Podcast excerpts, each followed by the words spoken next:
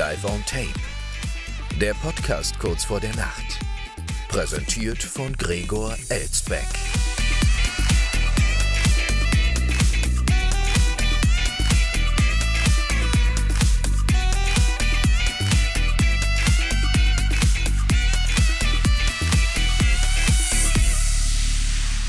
Schon wieder 23 Uhr, meine Damen und Herren, und damit herzlich willkommen zur zweiten Sendung der zweiten Staffel, wie immer live aufgezeichnet aus einer noblen Wiesbadener Altbauvilla, die ja schon so ein bisschen hinführt in die Welt des Adels, die wir gestern so ausführlich besprochen haben.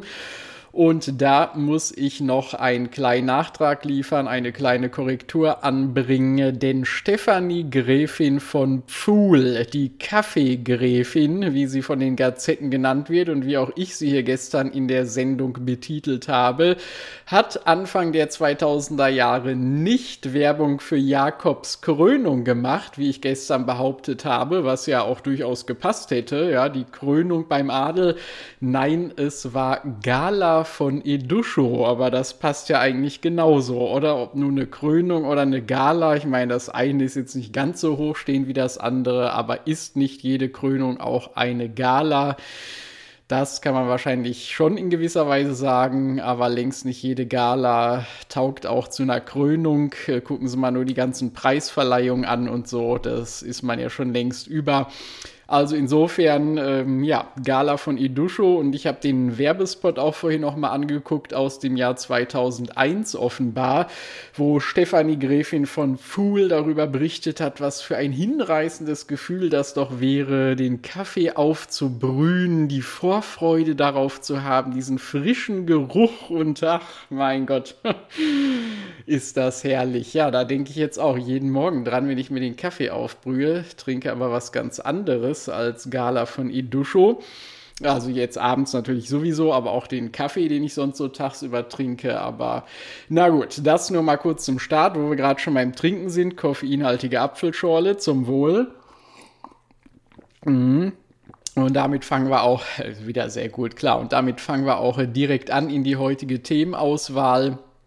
Äh, denn äh, Jenny Elvers, ich weiß nicht, wer sie noch kennt, Jenny Elvers hieß zwischenzeitlich auch mal Jenny Elvers Elbertshagen, will sich in der Lokalpolitik engagieren. Bislang kannten wir sie ja nur so als Klatsch- und Tratsch-Ikone, ja, und jetzt geht die Schauspielerin und Moderatorin, wie wohlmeinendere Stimmen sie betiteln würden, in die Regionalpolitik, denn mit einem Interview, in einem Interview mit der Bild-Zeitung sagte Elvers, ich werde in die CDU eintreten. Ja, sieh mal an, das ist auch die erste Partei, bei der ich jetzt äh, auf Elvers, bei,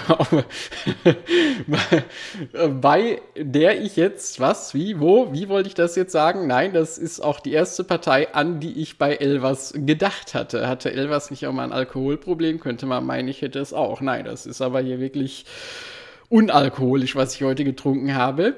So, ich werde in die CDU eintreten. Sie wolle sich in der Lokalpolitik einbringen, da ihr ihre Heimat, die Lüneburger Heide, sehr am Herzen liege. Ja, es ist sehr klar, diese Zusammenhänge, welche Partei steht schon so sehr für die Lüneburger Heide wie die CDU. Deshalb nennt man Fritzi Merz ja auch nicht umsonst die Heidschnucke aus dem Sauerland.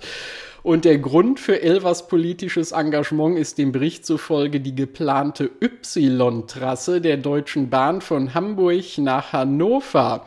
Die Menschen hier sind alle dagegen. Ich werde mich dagegen stark machen, erklärte Elvers. Ja, wogegen jetzt? Dagegen, dass die Menschen dagegen sind oder dass diese Trasse gebaut werden soll? Das müssen wir jetzt mal konkretisiert haben. Bei der CDU wäre ja beides möglich. Äh, wenn man Kontakt hat und in der Öffentlichkeit steht, sollte man auch etwas tun und sich engagieren. Eine relativ späte Erkenntnis von Frau Elvers äh, mit über 50 Jahren, aber besser spät als nie. Und dann sagt sie noch weiter, die richtigen Leute zu aktivieren sei eine große Stärke von ihr. Ja, das wissen wir ja aus ihrer feuchtfröhlichen Vergangenheit, ja, was die da alles so für Männer aktiviert hat. Bin mal gespannt, ob sie das jetzt auch in der Lokalpolitik schafft. Elvers fügte hinzu, ich bin jetzt in dem Alter, wo ich auch an meine Heimat denke und etwas zurückgeben will. Die Menschen haben hier auch immer viel für mich getan. Ach ja, was denn? und im, Hall, im Alter was an die Heimat zurückgeben, äh, es lohnt sich doch eigentlich gar nicht mehr. Also wenn jemand was an die Heimat zurückgeben müsste, dann ja junge Leute, die gerade aus der Heimat weggezogen sind, woanders ihr Geld verdienen, gerade wenn das Land die Heimat war. Aber so mein Gott, also in dem Alter, ob sich das noch lohnt. Und wenn Sie sich jetzt fragen, die Y-Trasse, was ist das denn wohl? Wieso heißt die denn so? Ja, gucken Sie sich das mal auf der Landkarte an, googeln Sie das mal, wenn ich ja auch hier nicht Google empfehlen will. Sie wissen ja, welche Probleme wir damit haben, aber die Suchmaschine kann man ja trotzdem mal ab und an nutzen.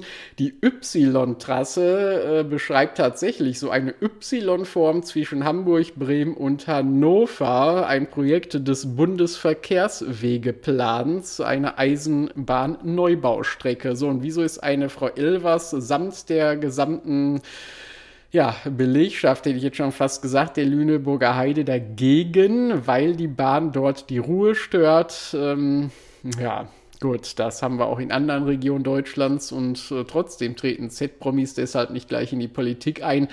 Na gut, wie dem auch sei, gönnt wir Elvas diesen pseudoseriösen Spaß äh, mit über 50 Jahren, kann sie sicher leisten. Und wenn wir gerade schon bei Trassen sind, kommen wir direkt äh, zur nächsten Meldung des Tages, denn die Deutsche Telekom hat heute bekannt gegeben, dass sie eine Vereinbarung mit der Autobahn GmbH des Bundes abgeschlossen hat, und zwar darüber, ihr Handynetz an den deutschen Autobahnen deutlich verbessern zu wollen. In den kommenden Jahren will die Telekom 400 zusätzliche Funkstandorte errichten und bestehende Anlagen modernisieren, rund um die 13.000 deutschen Autobahnkilometer. Was für ein ambitionierter Plan der Telekom. Derzeit hat der Magenta-Konzern entlang entlang der Autobahn gut 6000 Standorte. Mein Gott, die armen Mitarbeiter, dass sie bei dem Lärm von den Autobahnen überhaupt konzentriert arbeiten können. Mit den Investitionen soll die zur Verfügung stehende Übertragungsrate von aktuell mindestens 100 Megabit pro Sekunde bis Ende 2027 auf 200 Megabit pro Sekunde angehoben werden. Das sind ja Geschwindigkeiten, meine Damen und Herren. Die sind in anderen Ländern schon längst üblich, aber egal. Vergleichbare Vereinbarung strebt die Bundesgesellschaft mit den anderen beiden deutschen Netzbetreibern ebenfalls an. Die anderen beiden in Anführungszeichen deutschen Netzbetreiber Vodafone und Telefonica O2. Nun denn, ähm, die Telekom-Kooperation mit der Autobahn GmbH sieht eine vereinfachte und schnellere Standortsuche samt Bauplanung vor. Zudem stellt die Gesellschaft der Telekom künftig Flächen direkt neben der Fahrbahn zur Verfügung, damit neue Masten auch an Böschungen auf Rastplätzen oder Bauhöfen gebaut werden können. Ja, das ist doch mal ein Einfall, ja, damit der Empfang besser wird, die Masten einfach mal direkt neben der Fahrbahn aufzustellen. Also da muss man echt auch schon Telekom sein oder hier äh, Autobahn GmbH heißen, um auf solche Klöpse zu kommen. Ja, das sind ja ebenso einfache wie geniale Lösungen, dass die jetzt mal nach Jahren und Jahrzehnten in die Köpfe dieser Fachleute kommen, ist ja wirklich im wahrsten Sinne des Wortes bahnbrechend, sagen wir mal autobahnbrechend. Mit der Vereinbarung geht die Telekom über staatliche Ausbaupflichten sogar hinaus und das kennt man ja von der Telekom ansonsten gar nicht, dass sie über Pflichten hinausgeht. Ja, fragen Sie mal Ihren Telekom-Techniker vor Ort. Aber eine entsprechende Vorgabe aus der Frequenzauktion 2019 besagt, dass jeder Netzbetreiber alle Autobahnen ab Anfang 2023, also es ist ja schon längst soweit, mit mindestens 100 Megabit pro Sekunde abdecken muss. Alle drei Netzbetreiber meldeten der Agentur die Einhaltung dieser Pflicht und derzeit prüft die Aufsichtsbehörde, ob das auch stimmt. Das heißt, Mitarbeiter der Bundesnetzagentur fahren die ganzen 13.000 Autobahnkilometer in Deutschland ab und messen überall, ob sie da auch noch Internetempfang haben mit ihrem alten Nokia-Handy. Ja, also, ist auch nicht schlecht. Das könnten sie auch mal bei der Deutschen Bahn machen, ja, in den Fernverkehrszügen, ob da den Internetempfang ist, vor allem in den Tunnelabschnitten. Abschnitten. Also da könnte die Telekom ja auch mal so eine Sondergenehmigung kriegen, dass sie auch äh, innerhalb von Tunnelanordnungen jetzt Funkmasten errichten darf. Das äh, wäre doch auch für alle Bahnfahrer nicht schlecht, aber an die denkt man natürlich mal wieder nicht. Im Autoland Deutschland wird zuerst an die Autofahrer gedacht. Aber sei es drum, immerhin tut sich mal was im Netzausbau generell. So, und äh, der Witz ist ja, die Handynetzpflicht äh, gilt laut Auflagenkatalog der Bundesnetzagentur nicht dort, wo ein Ausbau rechtlich und tatsächlich nicht möglich ist. Finde ich auch gut. Rechtlich und tatsächlich. Das heißt, manchmal ist er rechtlich nicht möglich, aber tatsächlich dann trotzdem und manchmal tatsächlich, aber dann ist es wieder nicht rechtlich. Wer soll denn sowas kapieren? Typisch deutsche Bürokratie wo ein Ausbau rechtlich und tatsächlich nicht möglich ist, etwa weil kein Grundstückseigentümer bereit ist, sein Land als Funkturmstandort zu vermieten. Das verstehe ich auch nicht so ganz attraktiv. Stellen Sie sich mal vor, Sie haben so einen Funkturm direkt bei sich im Garten stehen, da haben Sie doch einen super Empfang. Wie kann man denn sowas nicht wollen? Auch in Tunneln oder in Naturschutzgebieten ist die Verbindung mitunter schlechter. Da sind wir wieder bei den Tunneln. Autofahrer können also auch in Zukunft im Funkloch landen, obwohl die Ausbauauflagen eingehalten wurden naja, das heißt, obwohl, gerade deswegen, seien wir doch ehrlich. So, und äh, dann äh, können wir heute noch einen Glückwunsch absetzen in dieser Sendung, nämlich an James Bond Pierce Brosnan. Der wird heute 70 Jahre alt. Herzlichen Glückwunsch, Happy Birthday, Mr. Bond, Mr. Brosnan. Und es ist ganz interessant, wenn man mal die Schlagzeilen so überfliegt, die heute zu seinem Geburtstag veröffentlicht wurden auf diversen Medien, wie einfallsreich die alle sind. Ja, hören Sie sich das mal an. Hier mal so eine willkürliche Auswahl. Ehemaliger James Bond Pierce Brosnan wird 70. Schauspieler für immer James Bond Doppelpunkt. Pierce Brosnan wird 70 Jahre alt. Pierce Brosnan wird 70 Doppelpunkt. Selbst ist der Agent. 70. Geburtstag. Pierce Brosnan brachte James Bond auf Vordermann. Hollywood-Star Pierce Brosnan war nach Bond aus stinksauer. Mama Mia, schon 70. Pierce Brosnan, Forever James Bond. The Silver Fox, die stilvollsten Bilder von Pierce Brosnan. also es ist sehr einfallsreich. Äh, was ich auch schön finde, ist hier eine Schlagzeile von der Gala. Da sind wir fast schon wieder bei der Kaffeegräfin, aber jetzt ist die Zeitschrift gemeint und nicht die Kaffeemarke. Pierce Brosnan wird 70, Doppelpunkt, mehr als 007. Ja, das wissen ja viele nicht, ja, dass er auch nochmal ein Leben vor und nach James Bond hatte. Ich sage nur Remington Steel, wunderbare Serie, gucken sich an. Ja, oder der SWR fragt zum 70. Geburtstag Doppelpunkt, welcher Pierce Brosnan gefällt Ihnen am besten? Das ist auch nicht schlecht, weil sonst wird ja immer gefragt, welcher James Bond gefällt Ihnen am besten. Ja, dass es auch mehrere Pierce Brosnans gibt, das war mir bis zu seinem 70. Geburtstag neu. Da musste der Mann erst so alt werden, dass man sowas mal erfährt. Äh, in einer anderen Gazette habe ich auch gelesen, dass er vor seiner Schauspielerkarriere sich mal als Feuerspucker versucht hat. Also ist auch nicht schlecht.